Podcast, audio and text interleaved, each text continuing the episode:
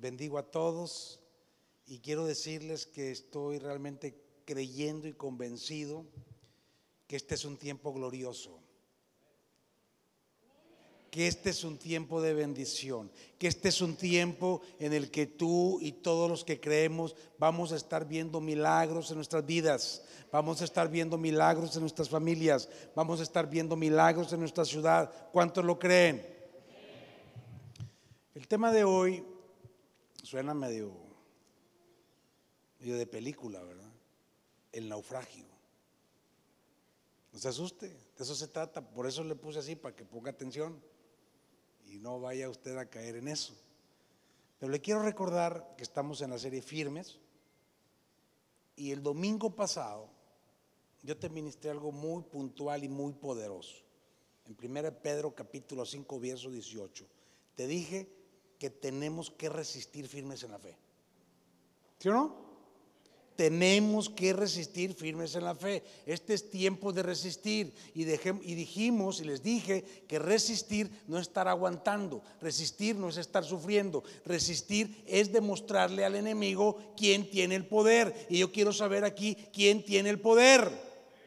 A ver, no se oye, ¿quién tiene el poder? Resistir firmes en la fe. En esta vida todo es cuestión de fe. Repita conmigo fe. Esto es muy importante. Y esta serie es una serie que yo creo que Dios ha revelado porque Él quiere traer algo precioso a tu vida. Y hoy voy a empezar en Romanos 14, 17. Romanos 14, 17. Dice, porque el reino de Dios no es comida ni bebida, sino justicia, paz y gozo en el Espíritu Santo. Voy a pedir que cierre sus ojos. Y usted y en su casa también. Padre mío, precioso Espíritu Santo. Yo te pido que esta mañana sea una mañana especial. Abre los oídos. Abre los ojos. Abre el entendimiento espiritual, precioso Espíritu Santo. Yo te pido que nos ministres con tu bendita palabra. Habla tú, Señor. Habla tú, Padre, a cada corazón hambriento, necesitado. Yo tengo hambre de ti, Señor. Y te pido por cada uno de los que me están escuchando en este momento. En el nombre de Jesús. Amén. Una cosa es lo humano y otra cosa es lo divino. Aquí está hablando de una diferencia. Una cosa es el cuerpo y el alma y otra cosa es el espíritu. Y las tres son diferentes. Una, alma, cuerpo y espíritu son diferentes, aunque son parte del mismo ser. ¿Voy bien? ¿Ya sabía usted esto? Ya se lo había dicho antes. Pero la fuerza, el poder que necesita tu cuerpo y tu alma viene de tu espíritu. Escúcheme bien lo que le estoy diciendo. Porque el Espíritu es el que tiene la verdadera vida de Dios. Nosotros somos vivos de una nueva creación porque nacimos de nuevo en el Espíritu. Y la verdadera fuerza que viene a todo nuestro ser viene del Espíritu. ¿Cuántos dicen amén? Por eso, mis hermanos, mis hermanas, familia, todas las respuestas a la necesidad del hombre y de la mujer están en el reino de Dios. Repita conmigo, reino de Dios. Este versículo dice que el reino de Dios no es comida ni bebida. ¿Sí? Por eso le estoy diciendo esto. Las respuestas están en el reino de Dios. Pero aquí dice que el reino de Dios no es comida ni bebida. Es algo espiritual.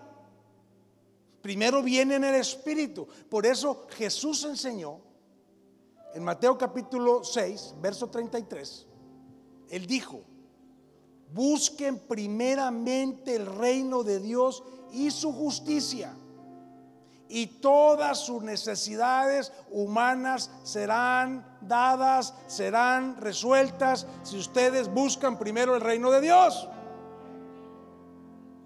¿Estoy claro o no estoy claro? Esto es lo que dijo el Señor Jesús. Y esto es lo que el Señor Jesús vino a hacer en la tierra. Vino a recuperar el reino, a regresarnos al reino. El reino está disponible para ti. Hoy, en este momento, en medio de toda esta situación, el reino está disponible para ti, el reino de Dios. Hay un reino de las tinieblas, pero hay un reino de Dios. Y aquí lo que yo te estoy diciendo, lo que yo te quiero hoy ministrar, es que este día vas a ser dimensionado en un principio secreto de la Biblia que está en Romanos 14, eh, 17, que te dije que el reino de Dios no es comida ni bebida. ¿Cuántos quieren avanzar? ¿Cuántos quieren vencer en este tiempo? Entonces, fíjate lo que estamos diciendo aquí. El reino de Dios es qué? Justicia, paz y gozo. Entonces, lo primero es entender, es creer, es vivir la justicia de Dios. Porque eso es lo que dice primero, ¿verdad? Es justicia de Dios. Tú necesitas la justicia de Dios para poder entrar al reino para poder vivir en el reino. Soy justificado. ¿Cómo somos justificados? Por el perdón de Dios. ¿Vamos bien? Justicia de Dios, perdón de Dios. Cuando yo soy justificado, entonces esto me permite tener la paz de Dios. Justicia, paz. ¿Qué es la paz? En el Antiguo Testamento es el chalón de Dios. En el Nuevo Testamento es la prosperidad de Dios. ¿Cuántos quieren paz? salud, bendición, restauración, sanidad. ¿Cuántos quieren esto? Entonces justicia, paz, prosperidad. Y cuando yo tengo la prosperidad, cuando yo estoy bien, cuando yo estoy sano, cuando yo tengo lo que tengo que tener, mis necesidades resueltas, esa paz me llena del gozo de Dios. ¿Cuántos quieren gozo de Dios? Gozo de Dios es vivir feliz. Gozo de Dios es vivir alegre. Es, esta palabra significa deleite también. ¿Vamos bien hasta ahí? ¿Me estoy explicando? ¿O no me estoy explicando? Pero ¿dónde empieza todo? El reino de Dios es... ¿A dónde empieza todo? En la justicia. ¿O no?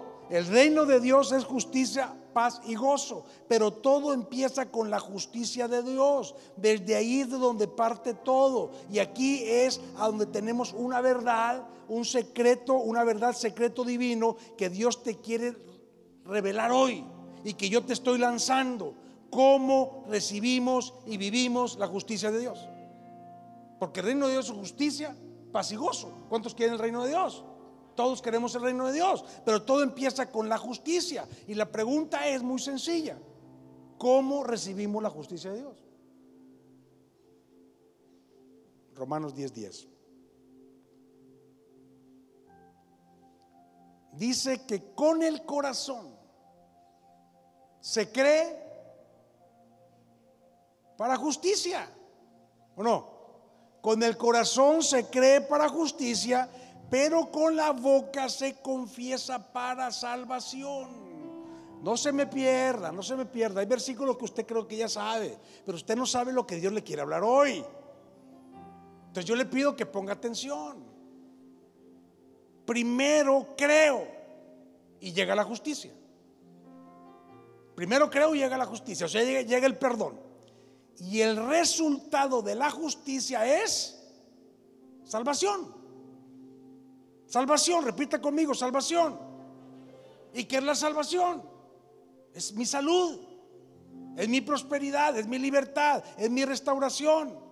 Y cuando yo tengo la salvación, yo vivo en paz.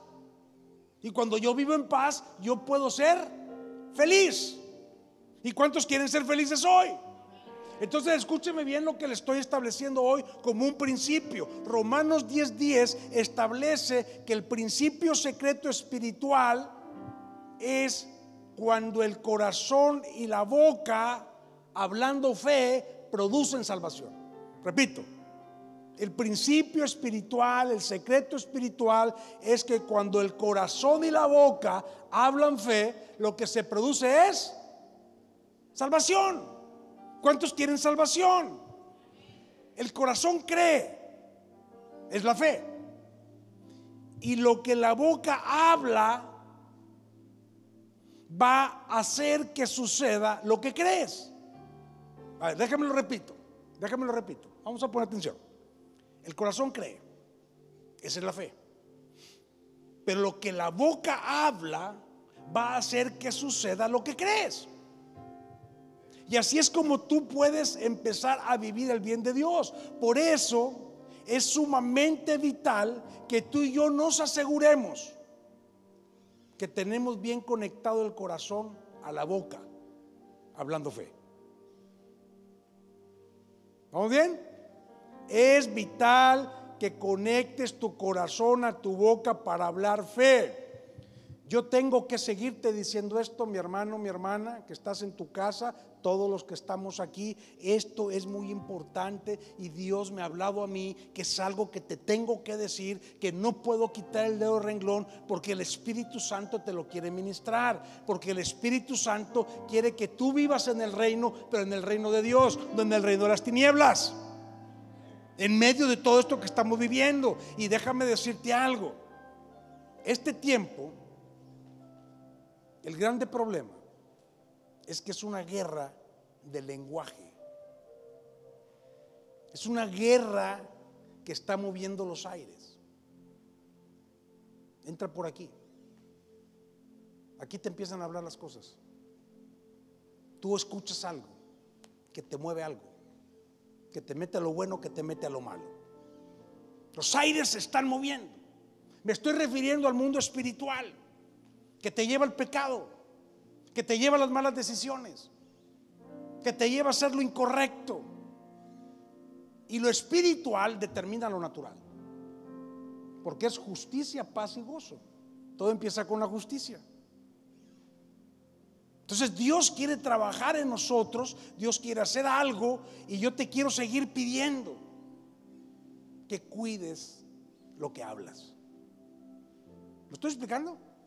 Yo te quiero seguir pidiendo que cuides lo que estás hablando y con quién lo estás hablando, porque lo que hablas y con quién hablas determina lo que va a pasar en tu corazón, lo que va a pasar en tu espíritu y lo que finalmente va a producir un efecto en tu vida, en el área que sea, en lo económico, en la salud, en lo matrimonial, en lo que sea.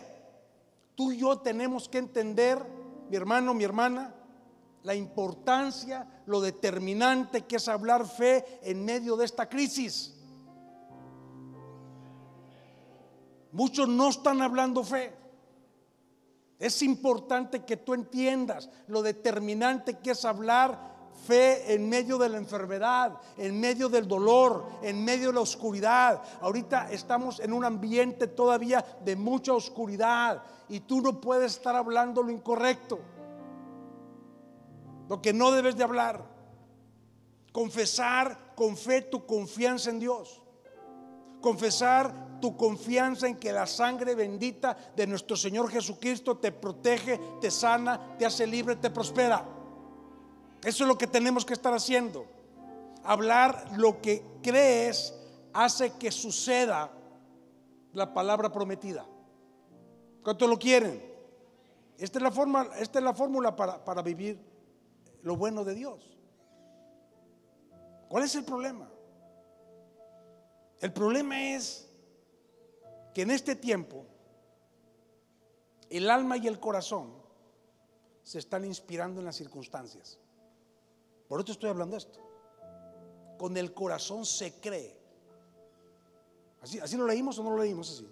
Entonces el problema es que el alma y el corazón se está inspirando en las circunstancias se está inspirando en lo que sucede. Se está inspirando en lo que estamos padeciendo o sufriendo. O se está inspirando aún en nuestros temores. Y sin darnos cuenta, escúchemelo bien, estamos deteniendo salvación.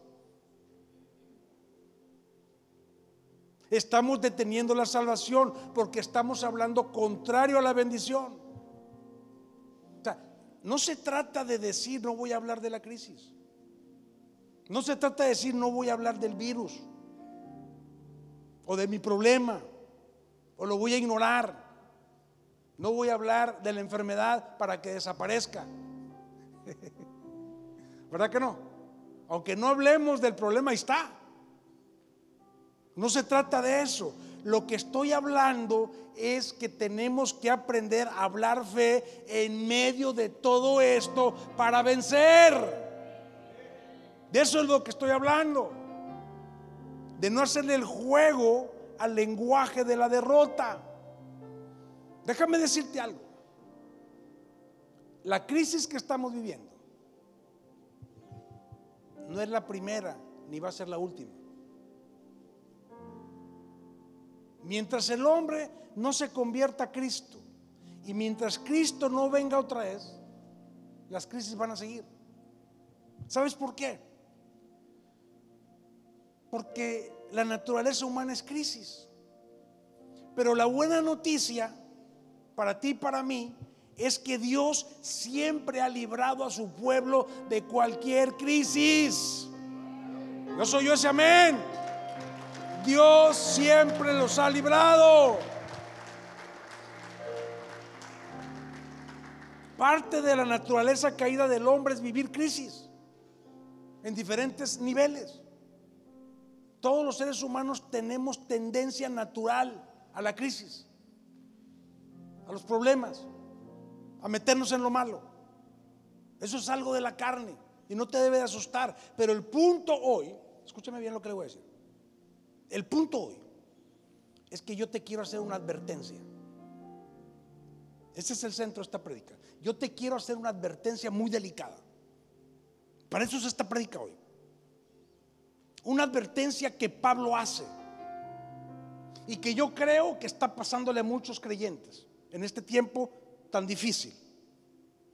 Muchos creyentes están viviendo tiempos difíciles y yo no quisiera que esto te pasara a ti. Y yo quisiera que si te está pasando, hoy mismo salgas de ahí. Primero Timoteo, capítulo 1, verso 18. Fíjate lo que le dice Pablo a Timoteo. Este mandamiento, hijo Timoteo, te encargo, para que conforme a las profecías que se hicieron antes en cuanto a ti, milites por ellas la buena milicia. ¿Vamos bien? Verso 19.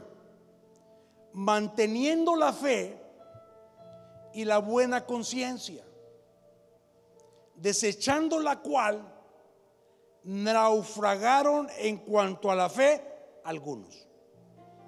Wow. Eso está fuerte.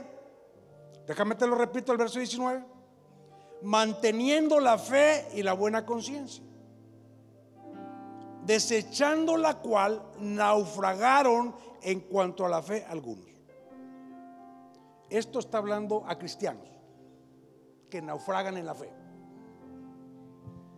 Los que están fuera de la palabra andan perdidos en las tinieblas. No quiero ni hablar de eso. Pero esto está hablando a los cristianos. Y le está hablando Pablo a Timoteo. Y lo que le está diciendo es posible que alguien en fe naufrague. Y esto es terrible. O sea, te estoy hablando del reino, te estoy hablando de la voluntad de Dios, te estoy hablando de producir salvación. Por eso empecé diciéndote todo esto, porque aquí hay un grave peligro, que es naufragar en la fe. Sin fe estamos perdidos. Sin fe no se puede activar salvación. No hay gozo, no hay paz. Sin fe, el reino de Dios no lo podemos vivir. Y esto es delicado. Esto es algo muy terrible. Yo quiero que tú lo veas. Esto es algo de muy alto riesgo. Y esta es la advertencia. Falta de fe afecta conciencia. Cuando tú te empiezas a alejar de Dios, cuando tú te empiezas a alejar de los caminos de Dios, tu conciencia se empieza a contaminar. Y te empieza a entrar lo malo. Y lo malo de cualquier cosa. Y cuando tu conciencia está mal, vas a lo malo. Y puedes perder la fe. Por eso la conciencia habla de, de buena conciencia. Porque tú tienes que tener buena conciencia. La fe se alimenta de la buena conciencia. Hay hombres y mujeres de fe que pierden la buena conciencia. Y después su fe naufraga. ¿Qué es fe? Fe es certeza, mis hermanos, mis hermanas, familia. Fe es convicción de lo que yo espero. Yo espero un matrimonio feliz, yo espero a mis hijos sanos, yo espero mi economía buena, yo espero mi salud. ¿Qué esperas tú? Yo espero salir bien bendecido de esta crisis. ¿No soy yo el amén? Fe es certeza, fe es convicción. Fe es tener la visión de vivir salvación. Por esto estoy hablando de esto. Y buena conciencia es estar conscientes de que la voluntad de Dios es buena, que Dios quiere lo bueno para ti, que tú tienes que meterte lo bueno de Dios y no dejar que se te meta toda esa tiniebla por un lado o por otro en tu debilidad. Buena conciencia son las buenas cosas de Dios, pero el punto de esta predicación es que puedes naufragar. Y ese es el punto. Yo no sé, pero creo que aquí la mayoría hemos visto alguna película de náufragos, ¿verdad? A mí no me gustan esas películas, porque se sufre mucho. ¿Cuántos vieron aquí la del náufrago? Mira, un chorro. Bueno, ahí está. ¿Te gustaría estar ahí? De eso está hablando. De eso está hablando.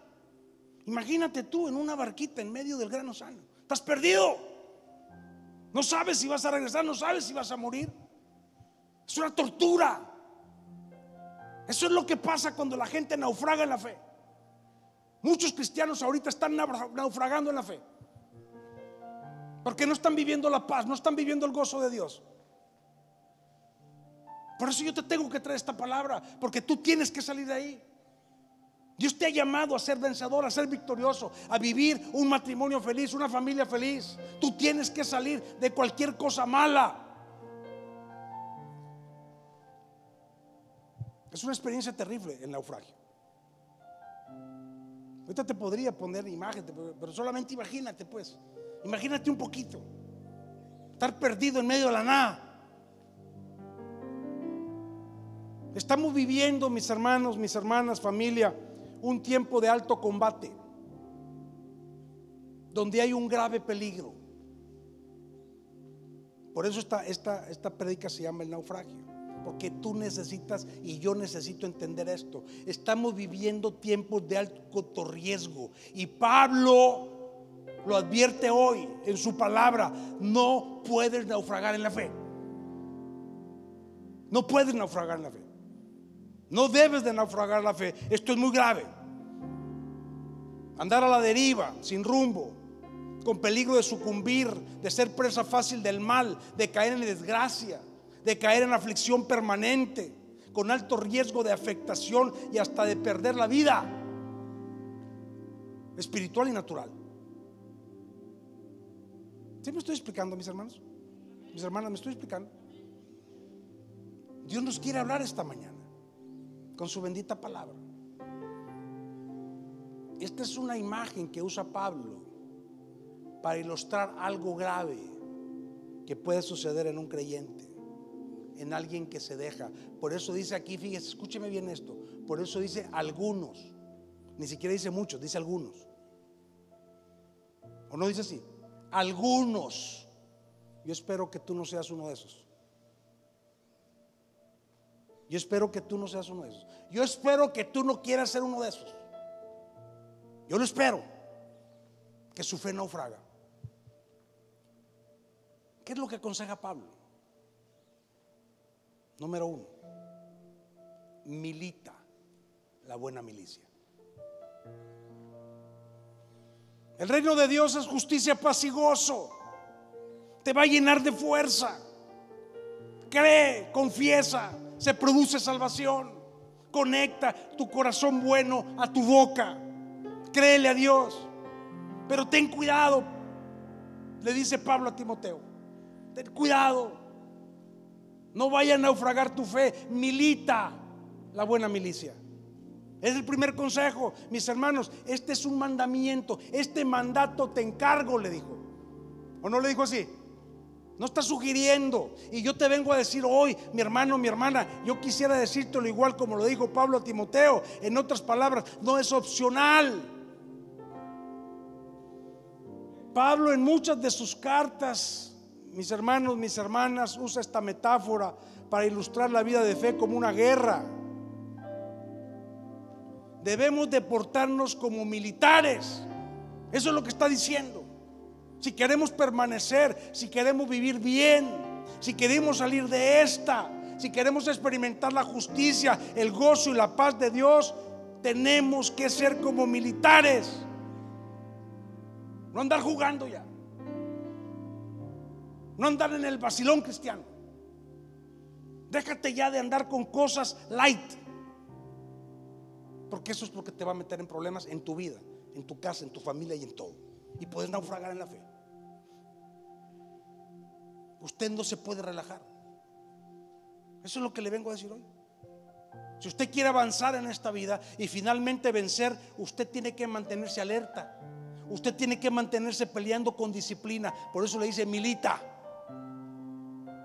Usted tiene que estar con disciplina, constancia, sin vaciladas, con valor, con honor, bien alineado, bien obediente a las órdenes de mi comandante, el Espíritu Santo. Ahí va un aplauso. ¿eh?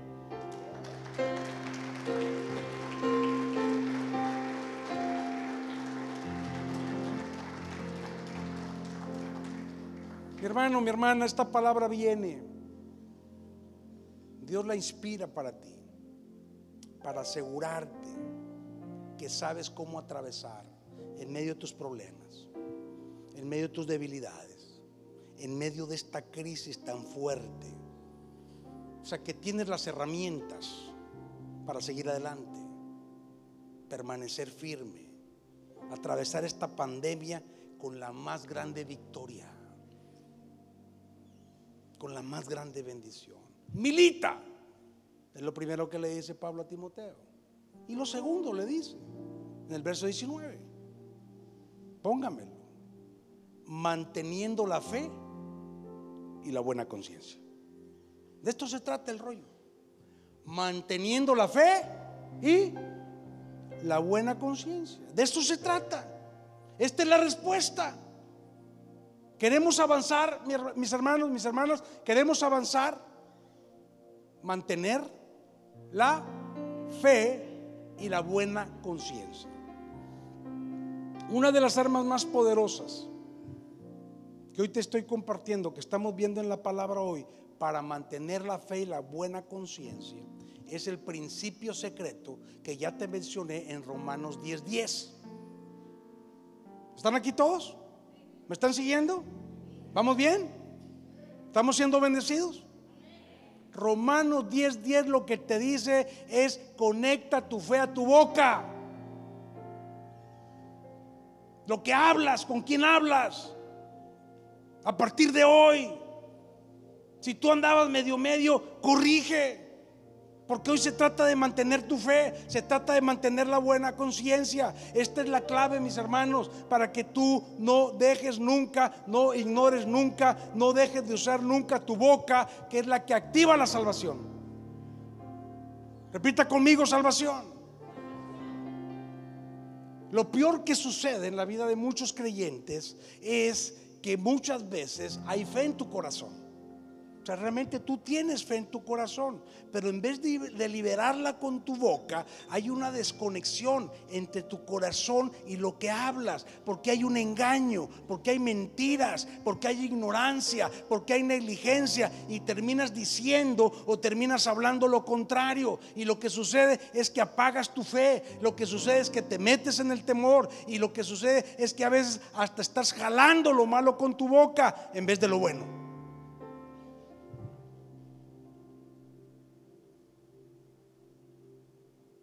¿Me estoy explicando? ¿Cuántos van a vivir justicia, paz y gozo? A partir de hoy. Mira, si tú y yo vemos las historias de los hombres de Dios, de la Biblia, porque todas están puestas ahí en la Biblia para que aprendamos, para que entendamos las verdades de Dios. Tú vas a ver que todos de ellos estuvieron en grandes crisis. Todos. Los grandes hombres de Dios, escasez de alimentos, rodeados de sus enemigos sin ninguna posibilidad de sobrevivir, sin recursos, agobiados, con retos gigantescos, con, con, problemones cuesta arriba. Ahí tienes una lista en Hebreos 11. Ahí está la lista. Tú quieres saber a muchos de ellos, ahí están en Hebreos 11. Tú agárrate Hebreos 11 y empieza a revisar el caso de cada uno y te vas a dar cuenta de esto que te estoy diciendo. Pero, de todas las broncas en las que se metieron, todas las crisis que pasaron, todas, Dios los libró. Dios libró a Moisés, Dios libró a Elías, Dios libró a Eliseo, Dios libró a Nehemías, Dios libró a Noé, Dios libró a Gedeón y tú y yo somos hijos del mismo Dios y creemos en el mismo Dios y nuestro socorro viene de lo alto. Tu socorro viene del cielo. Aleluya. El Salmo, 100, el Salmo 37, 25 dice, no he visto justo desamparado ni su simiente que mendigue pan. Él nos va a sostener. Dios no falla. ¿De dónde vendrá mi socorro? Mi socorro viene de Jehová que hizo los cielos y la tierra. Aleluya. ¿Cuántos lo creen? Mi hermano, mi hermana, el punto que quiero ver hoy contigo y que te quede bien claro